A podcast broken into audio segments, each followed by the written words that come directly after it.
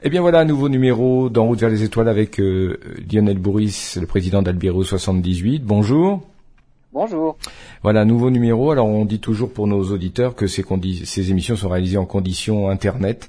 Euh, donc avec euh, du fait de la crise sanitaire et que bah, parfois il y a des petits inconvénients à l'écoute, mais on fait le maximum pour que ça soit parfaitement audible. Et, aujourd'hui, Lionel, vous allez nous parler de quoi?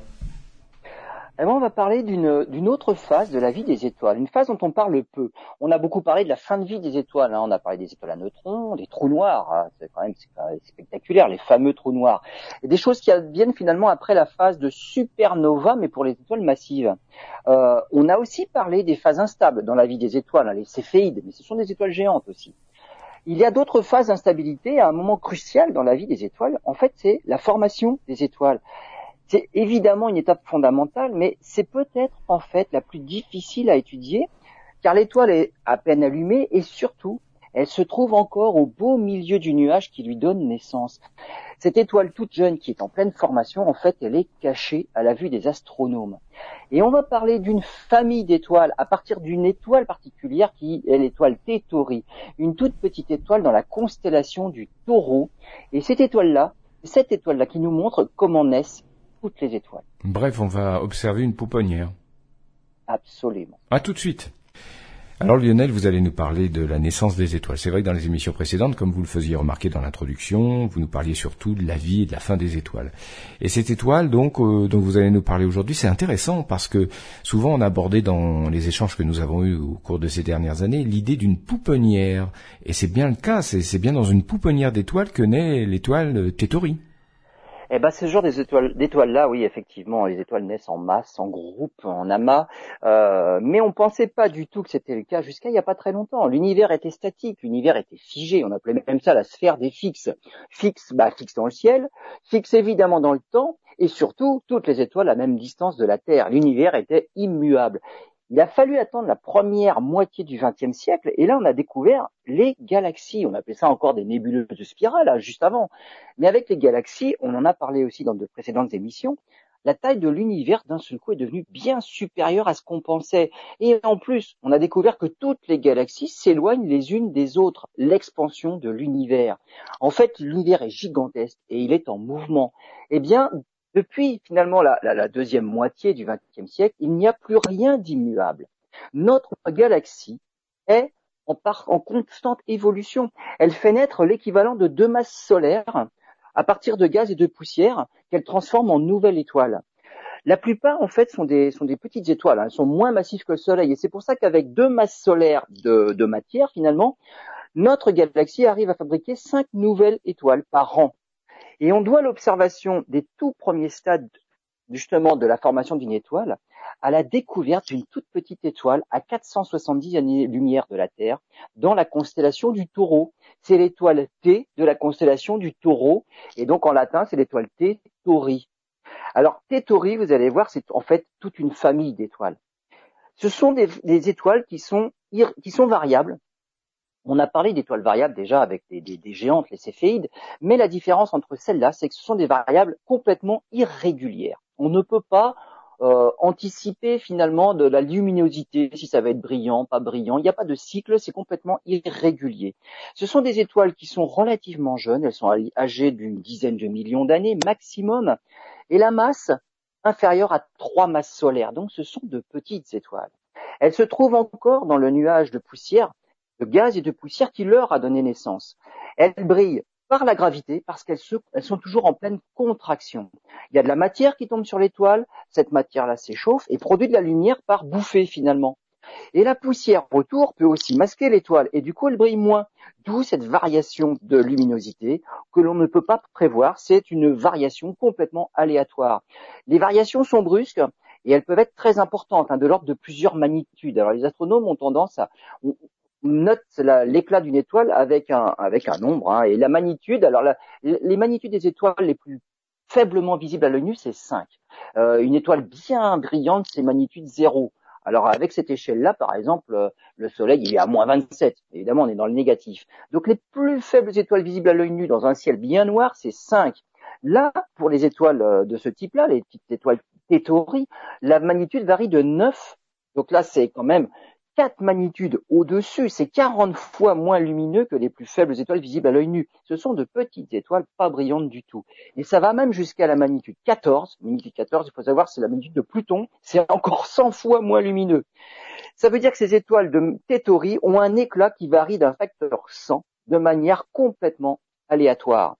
Eh bien, cette petite étoile de la constellation du taureau, Tétori, va devenir le prototype ça va être un nom générique finalement pour toutes les étoiles euh, qui sont du, même genre, du même style, hein, petites étoiles, étoiles jeunes, et ça va être les étoiles Tétori, c'est une famille, et c'est la famille des étoiles qui sont en train de se former, des étoiles finalement comme le Soleil. Et vous allez voir, c'est pas facile à étudier. Eh ben, on voit ça dans quelques instants. Alors Lionel, tout à l'heure vous nous disiez que euh, Tétori, ça va devenir un, nom générique pour désigner les étoiles qui sont en train de naître, c'est bien ça? Absolument, pour les étoiles de type solaire, hein, donc euh, moins de trois masses solaires, ça c'est des petites étoiles. Alors on doit la découverte de cette étoile-là finalement de manière, on va dire presque fortuite, hein, à un astronome britannique, John Russell Hind, le 11 octobre 1852. Il observe euh, dans la constellation du Taureau, bien évidemment, une toute petite nébuleuse. Alors, il était dans, son, son, instrument était dirigé près d'un amas d'étoiles, les Iades. Euh, juste au sud de l'étoile la plus brillante de la constellation du taureau, il y a un grand amas bien visible à l'œil nu, mais les étoiles sont bien écartées. Un petit peu plus loin, il y a l'amas des Pléiades, qui lui est bien plus petit. Ce sont des étoiles, c'est des étoiles jeunes, mais des étoiles massives. Donc il observe une petite nébuleuse juste au nord de ce grand amas des Iades et il note à côté de cette nébuleuse la présence d'une étoile magnitude 10. Alors magnitude 10, c'est 5 magnitudes au-dessus de la plus faible étoile visible à l'œil nu. Je reviens à ça, voilà ma référence. Ça veut dire qu'il faut un instrument quand même pour la découvrir. Ce qui le surprend, c'est que cette étoile-là n'est pas répertoriée sur les cartes. Alors lui, ce qu'il pense, c'est probablement une étoile variable qui était encore moins lumineuse euh, dans, le passé et donc elle n'a pas été répertoriée. Et aussi incroyable que cela paraisse, la petite nébuleuse qu'il est en train d'observer à côté de cette étoile-là, elle est variable aussi. Et cette nébuleuse-là est devenue de moins en moins visible, et en 1868, elle avait même complètement disparu. Donc, 16 ans après les premières observations de la petite nébuleuse, eh ben, il était devenu incapable de l'observer à nouveau. Puis il l'observe à nouveau plus tard, mais sa position a changé. Donc c'est vraiment une nébuleuse à la fois variable en éclat, variable en position, et cette fois-ci elle était au sud-sud-ouest. Euh, au début elle était au sud-sud-ouest, maintenant elle est à l'ouest. Donc c'est une nébuleuse qui, se promène. Cette nébuleuse a porté le nom de nébuleuse variable de Hind, du nom de John Russell Hind. Et l'étoile variable, eh ben, c'est l'étoile T de la constellation du taureau. Euh, c'est la troisième étoile variable de la constellation du taureau. On, connaissait déjà deux avant, celle-là c'est la troisième. Les astronomes vont découvrir d'autres étoiles du même type hein, que cette étoile variable-là. Euh, même type de variation d'ailleurs, brusque, irrégulière, toujours euh, dans le même éclat entre les magnitudes 9 et 14. Ça veut dire une variation de magnitude de 100. C'est énorme. 1945, un autre astronome, astronome Alfred Joy, il travaille au Mont Wilson. Là, on est aux États-Unis. Et, il va regrouper finalement euh, les étoiles qui se ressemblent, hein, comme on dit, qui se ressemblent s'assemblent. Il va commencer à faire un classement et il va regrouper 11 étoiles. 11 étoiles pour former le groupe, le groupe justement des Tétouris.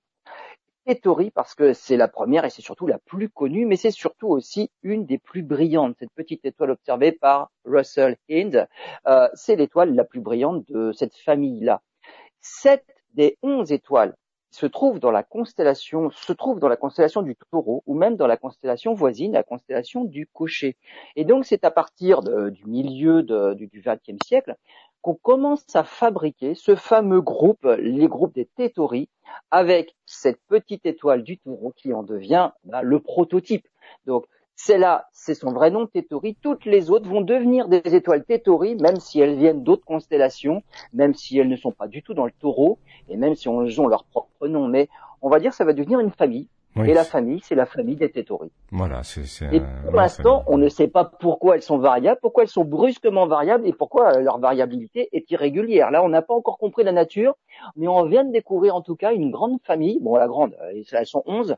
On a découvert quelque chose, et donc c'est les astronomes par la suite qui vont essayer de résoudre le mystère. Bon, très bien, on va voir ça dans quelques instants. On va reparler de mystère dans cette émission En route vers les étoiles. Lionel, donc on va continuer à faire connaissance avec cette nouvelle famille d'étoiles euh, et on va avec vous essayer de comprendre le mystère qui explique leurs variations. Est-ce est, vraiment un mystère ou, il y a une explication assez, assez facile à trouver? ah, ça, on le verra au fur et à mesure. mais à cette époque-là, en tout cas, c'est un mystère. C'est vous qui, c'est vous qui avez le mystère, hein, c'est ça. C'est d'autant plus un mystère, c'est qu'on a fait que des études, on appelle ça de la photométrie, c'est-à-dire c'est la variation d'éclat. On mesure simplement la puissance lumineuse que l'on reçoit sur Terre, c'est de la photométrie. On est allé un petit peu plus loin euh, au début du XXe siècle avec euh, l'étude des spectres. Alors, le, les types spectraux, euh, ça permet de classer les étoiles. Et l'étude des spectres des étoiles et le classement des étoiles, on doit ce classement-là à, à, des femmes, des femmes des, qui ont travaillé à l'observatoire de Harvard au début du XXe siècle, notamment aux travaux de Wilhelmina Fleming, Hanny Cannon, Antonia Mori. Euh, elles, ont travaillé à cet observatoire-là sur, sur, tout le, on va dire, le, le, règne d'Edward de, Pickering. On appelait ça le, le, harem de Pickering. Il avait tout un tas de femmes qui étaient euh, chargées de aller des basses besognes, c'était des calculatrices, elles classaient les spectres, elles observaient un, un nombre incalculable d'étoiles, mais grâce à leurs travaux, on a compris plein de choses sur les étoiles. Et donc, la classification de Harvard est basée sur les spectres des étoiles. C'est un classement qui a évolué, mais finalement maintenant, et c'est un classement que l'on garde toujours, les étoiles sont classées des plus brillantes aux moins brillantes, avec des lettres qui, au début étaient dans l'ordre alphabétique, mais on a mieux compris en fait comment les classer, et finalement l'ordre a un petit peu évolué. Et donc il y a sept lettres, et c'est O, B, A, F, G, K, M. Ça paraît complètement bizarre, mais en tout cas c'est euh, les premières, le type O, ce sont des étoiles très chaudes, très massives, très lumineuses, 25 000 degrés à la surface. Hein, ce sont des, étoiles très bleues. Euh, B, A, F, G, par exemple, G, ce sont des étoiles de 5 000 à 6 000 degrés à la surface. Jaune, bah, finalement, c'est le Soleil le Soleil est dans la classification G. J'allais vous poser la question, oui, effectivement. Et les toutes petites étoiles, il y a K, et ensuite il y a M. M, ce sont des petites étoiles, euh, moins de 3500 degrés à la surface, et à cette température-là, elles apparaissent rouges dans le ciel. Alors, puisqu'à l'époque, évidemment, c'était le harem de Pickering, c'était le règne des hommes sur les femmes, pas de chance, il a bien fallu trouver aussi une bonne règle pour se rappeler de cet ordre bizarre O, B, A, F, G, K, M. Euh, soyons machos, Oh, be a fine girl, kiss me. Voilà, c'est soit une gentille fille, euh, embrasse-moi. On voit bien quand même l'ambiance de l'époque. Extraordinaire. Euh, donc de la plus brillante O jusqu'à la M Kiss Me, donc à la fin c'est le type M. Pour chaque lettre, parce qu'en fait c'est une classification qui est, on va dire, est correcte, mais qui reste grossière finalement, on a besoin de plus de précision. Pour chaque lettre, il y a un chiffre qui va de 0 à 9. Et par exemple le Soleil, c'est un type G2 donc type G comme on l'a dit, mais en plus c'est G2. Alpha du Centaure, c'est l'étoile la plus proche du Soleil, c'est un type G aussi, finalement c'est une étoile qui est comme le Soleil. Et on se rend compte qu'en classant les étoiles Tétori avec cette, classification spectrale, elles sont toutes, elles sont toutes entre le F5 et le G5, des luminosités comparables à celles du Soleil. On les trouve toutes à proximité de nébuleuses, comme l'étoile Tétori et la fameuse nébuleuse variable de Hind. On le sait maintenant, elles brillent, elles éclairent le nuage finalement qui leur a donné naissance. Donc il y a une nébuleuse à côté, mais en fait c'est le nuage qui les a fait naître elles éclairent lorsqu'elles s'allument. Rien ne mentionne à l'époque la naissance des étoiles. Et ce qu'on pensait, c'est que c'était des étoiles qui étaient nées, bah, finalement il y a très longtemps, puisqu'on n'imaginait pas que ça puisse toujours être en train de naître une étoile. Et on pensait que c'était juste une étoile, bah, comme le Soleil, qui en faisant le tour de la galaxie, de temps en temps traversait un nuage de gaz et de poussière qu'elle éclairait. Donc c'était juste simplement un nuage qu'elle traversait. Et eh ben on sait maintenant que c'est pas tout à fait ça. Euh, vous allez voir que les étoiles n'ont pas à traverser ce nuage-là puisqu'elles viennent d'y naître. D'accord, on voit ça tout de suite. Alors Lionel, euh, vous allez nous parler de ces étoiles qui, somme toute, sont, sont jeunes. Ah oui, en fait, c'est pas du tout une étoile de type Soleil qui est née depuis longtemps et qui s'amuse à traverser des, des, parties de la galaxie dans lesquelles se trouvent des, des, des nuages de gaz qu'elle éclairent en passant. C'est pas du tout ça. En 1947, un astronome euh, soviétique, Viktor Ambatsumian, euh, comprend la vérité. Euh, ses remarques sont les suivantes. Euh, il remarque déjà que les étoiles Tétori, donc de type Tétori, hein, pas seulement l'étoile Tétori, sont toujours en groupe. Et normalement, en fait, quand on est un petit peu fort euh, en science, on se rend compte que euh, bah, il ne peut pas y avoir de groupe d'étoiles dans la galaxie parce que à cause des forces de gravité euh, alors de la galaxie, hein, euh, qui, qui c'est plus fort si on est plus près du centre, c'est moins fort si on est plus loin du centre. Donc il y a une vitesse différentielle qui fait qu'un groupe doit de toute façon s'éparpiller. Mais surtout, euh, quand on fait euh, on fait un peu de physique, on a un problème, on appelle ça un problème, le, problème à n corps. N corps, ça veut dire à n étoiles. Quand on a 3, 4, euh, même à partir de 3, ça, commence à être difficile à faire les calculs. Vous mettez trois corps et vous étudiez les, les orbites des uns autour des autres, même avec 3. Avec 4, avec 5, c'est encore pire. Eh bien, vous ne pouvez pas avoir d'orbite Avec deux corps, ça va. Des étoiles qui restent à deux, des étoiles doubles, des étoiles binaires, elles peuvent réussir à trouver des orbites stables l'une autour de l'autre. Dès qu'on en met une troisième, ça y est, c'est la, pagaille. Et il y a toujours une qui finit par se faire éjecter. Vous imaginez quand il y en a plusieurs qui naissent par dizaines, par, par, par plusieurs dizaines, là forcément c'est le bazar. Et donc, lorsque l'on voit des étoiles en groupe, c'est forcément que ce que l'on observe, c'est tout jeune. Elles viennent de se former. Et c'est pour ça qu'au plus, ce sont des étoiles qui n'ont que quelques millions d'années. Elles n'ont pas encore eu le temps de finalement se perturber les unes les autres et de, de disperser le groupe dans la Voie lactée. Donc dès que le, il y a un groupe que l'on observe dans la Voie lactée, c'est finalement des étoiles jeunes. Euh, il fait même le même constat avec euh, à, propos d'étoiles beaucoup plus massives. Hein. Euh, des étoiles plus massives qu'on observe aussi autour d'autres nébuleuses, on, on, en a déjà parlé, sont aussi des étoiles jeunes tout ce qui est en groupe, c'est forcément jeune, ça n'a pas eu le temps de s'éparpiller. Et avec le temps, le Soleil était, aussi dans un groupe, mais on ne voit plus les jumelles du Soleil. On est d'ailleurs en train de les rechercher, les étoiles jumelles du Soleil qui sont nées en même temps que lui au sein du même groupe. Le Soleil est une étoile solitaire. Le groupe s'est séparé, le groupe s'est éparpillé, peut-être que le Soleil s'est fait éjecter du groupe. Euh, on cherche ces jumelles, mais le, Soleil est une étoile solitaire. Et donc les étoiles théoriques que l'on observe toujours en groupe, ben, finalement c'est une preuve, une des premières preuves, on en verra d'autres, mais une preuve que ce sont des étoiles très jeunes qui viennent de se former. Alors c'est en 1947 qu'il avait, qu'il avait compris cette vérité-là. Alors le problème, c'est que son travail est rédigé en russe. Il est arménien hein. euh, et l'Europe n'entend parler de ses travaux finalement euh, euh, qu'au milieu des années 50. Et à ce moment-là, il était devenu évident aussi pour, pour les autres hein, que, que les étoiles Tétori n'étaient pas de type Soleil qui traverse des nuages de gaz ça y est, on avait accepté l'idée, on avait admis, et c'était évidemment l'hypothèse la, plus vraisemblable, elles sont en groupe, ce ne sont pas des étoiles qui traversent des nuages, elles viennent de naître du nuage dans lequel on les observe. Et on va voir dans la partie suivante qu'il y a d'autres preuves qui vont venir étayer cette hypothèse-là, l'hypothèse d'étoiles qui, viennent de naître. Alors Lionel, il y avait une question intéressante que je vous ai posée d'ailleurs hors, micro, mais je peux la reposer au micro c'est assez surprenant, euh, a priori, de voir que dans une pouponnière d'étoiles, on, a des les étoiles sont des étoiles jumelles, c'est-à-dire qui se ressemblent, qui sont de la même nature. C'est bien ça? Elles, sont forcément de même nature puisqu'elles naissent dans le même finalement le même nuage de, matière interstellaire, que ce soit du gaz, de la poussière. Donc c'est évidemment euh, toutes les étoiles sont jumelles en ce sens. Maintenant, dans le nuage, il y a des parties plus ou moins denses qui sont plus ou moins grandes et ça peut faire des étoiles qui sont euh, relativement petite. Ça peut être la, peut être le, tiers du Soleil, par exemple. Ça fait déjà une petite étoile, ou des étoiles qui vont jusqu'à deux ou trois fois la, masse du Soleil. Donc voilà un peu la, palette d'étoiles que l'on peut former.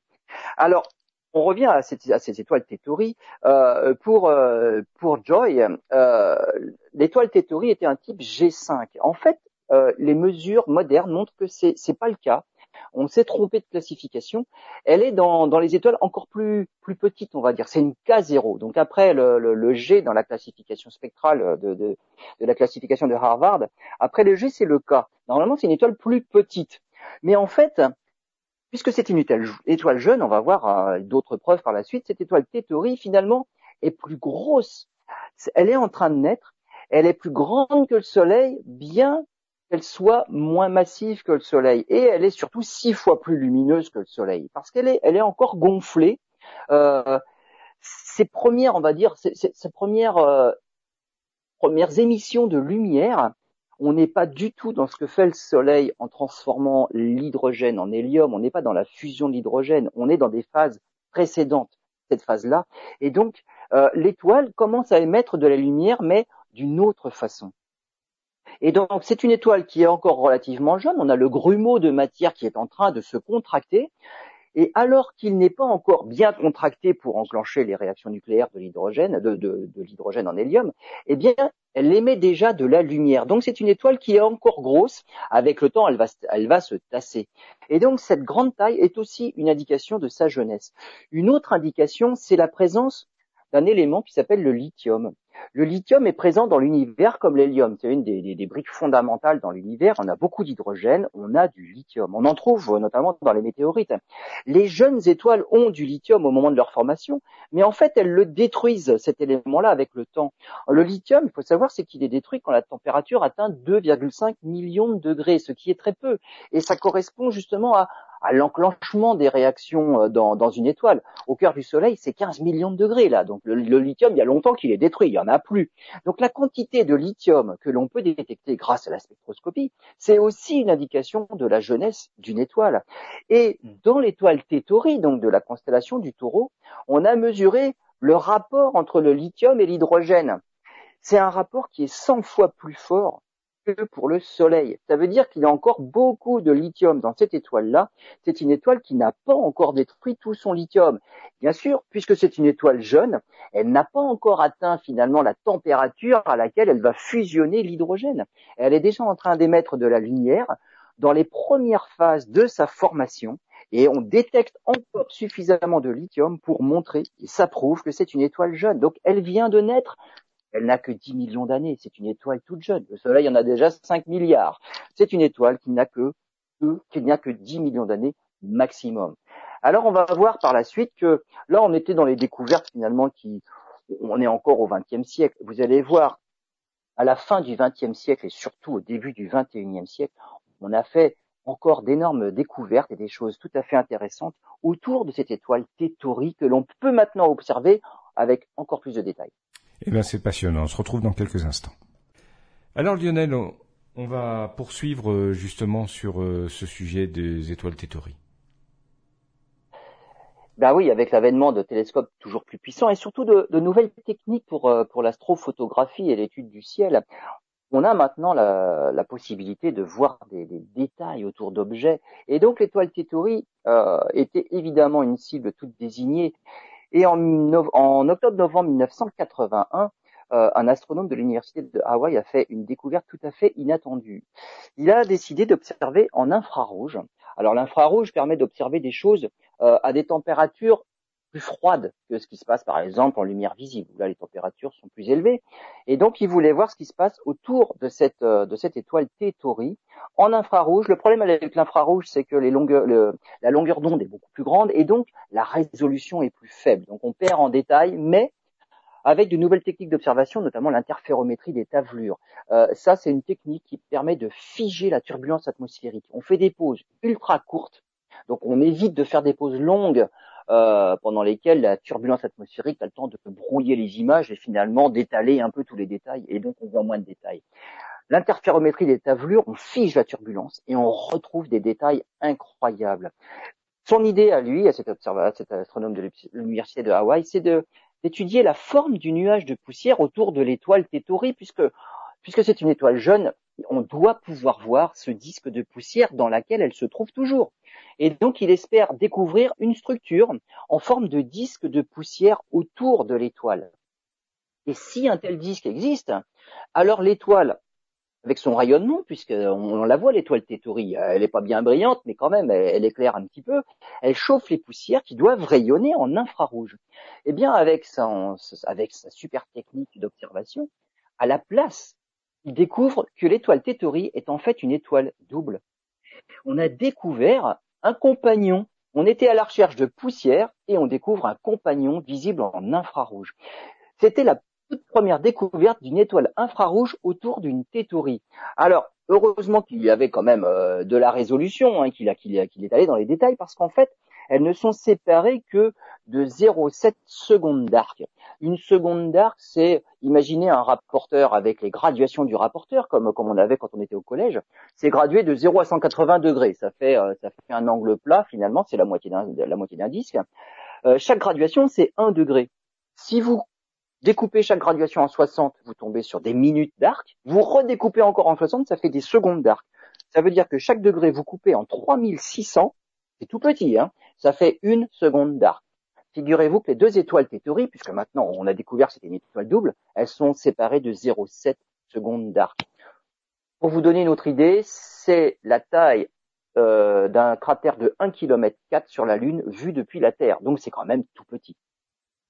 À cette échelle-là et à cette distance-là, les étoiles sont séparées de 100 unités astronomiques. C'est un peu plus de trois fois la distance Soleil-Neptune.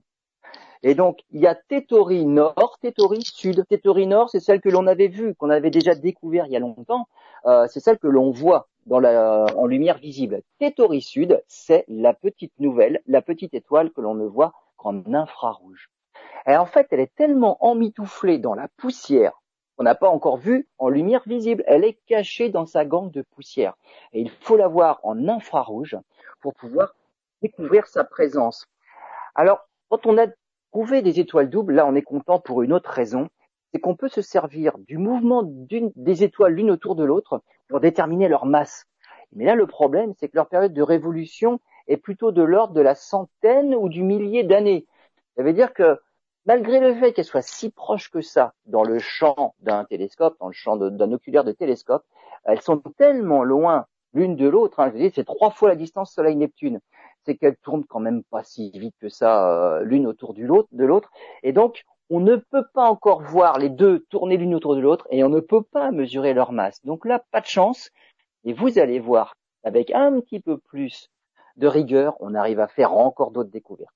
Eh bien, on a hâte de savoir.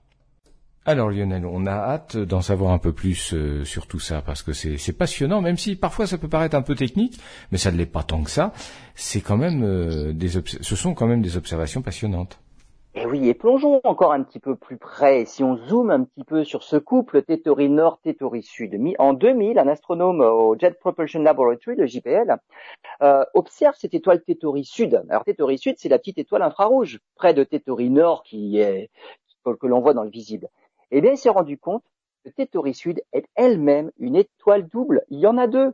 En grossissant suffisamment et avec des, moyens encore plus énormes, on arrive à voir que ce ne sont pas une, mais deux étoiles. Et l'écart entre les deux, là, évidemment, les plus faibles, c'est 12, 12 euh, fois la distance Terre-Soleil. En fait, c'est la distance Soleil-Saturne. Je vous rappelle qu'entre Tétori Nord et Tétori Sud, c'était trois fois la distance de Soleil à Neptune. Donc là, on est beaucoup plus près. Ces deux étoiles infrarouges, en fait, sont maintenant suffisamment proches l'une de l'autre pour qu'on puisse les voir tourner l'une autour de l'autre, puisqu'elles, finalement, elles, font une révolution en 27 ans. Eh bien, en 2020, puisqu'on les avait observées en 2000, il a fallu attendre quelques années quand même pour les voir tourner l'une autour de l'autre. En 2020, on a été capable de déterminer leur masse grâce à leur mouvement. Tétori Sud A, Tétori Sud B. Voilà, donc cette étoile Tétori Sud est finalement subdivisée en deux étoiles. La première, l'étoile A, elle fait deux masses solaires. Donc c'est quand même une des grosses euh, étoiles Tétori. Ouais, c'est pas mal. Tétori Sud, ouais, Tétori Sud, c'est un petit gabarit, hein, 43% seulement de la masse du Soleil. Ça, c'est une naine rouge. Et la naine rouge a une orbite très elliptique. Alors évidemment, c'est toujours la plus légère qui tourne autour de la plus grosse. Donc on étudie l'orbite de la plus légère. Euh, c'est une orbite très elliptique. Euh, la petite étoile, en fait, voit son éclat fluctuer, bah, en gros, en, fonction de sa position sur son orbite, autour de son compagnon, lui un petit peu plus gros, euh, deux fois la, masse du Soleil quand même. Hein. Euh, il doit y avoir un disque de poussière qui entoure les deux étoiles. Et finalement, comme elle a une orbite très elliptique, elliptique, ça veut dire c'est très allongé, hein, comme un ballon de rugby. Hein, elle peut être très proche et puis d'un seul coup très loin. Et cette orbite-là est parcourue, je vous l'ai dit tout à l'heure, en 27 ans à peu près. Lorsque les étoiles sont écartées au maximum, eh ben la petite se trouve finalement pratiquement en dehors du disque de poussière et elle devient plus brillante. Et lorsqu'elle est plus proche, au plus proche de son étoile compagnon, elle est carrément à l'intérieur du nuage de poussière et là elle est obscurcie et on la voit plus du tout. Et eh ben le rapprochement maximum, il aura lieu en 2023.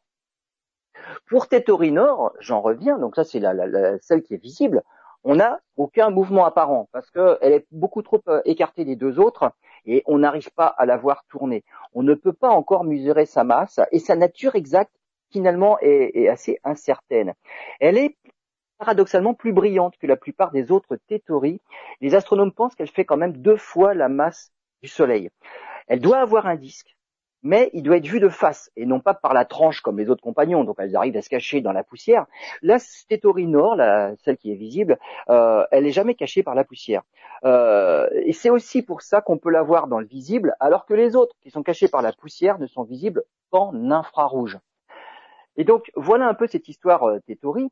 Euh, de une étoile qu'on avait découvert au début du 19, au milieu du 19e siècle, finalement maintenant on en est à trois alors on va voir que on a maintenant d'autres hypothèses sur Tétori Nord qui elle bah, est visible, qui elle est loin de, de, la poussière et qui est loin des deux autres compagnons, qui fait qu'on ne la voit pas bouger. On a du mal à, connaître plus précisément sa nature.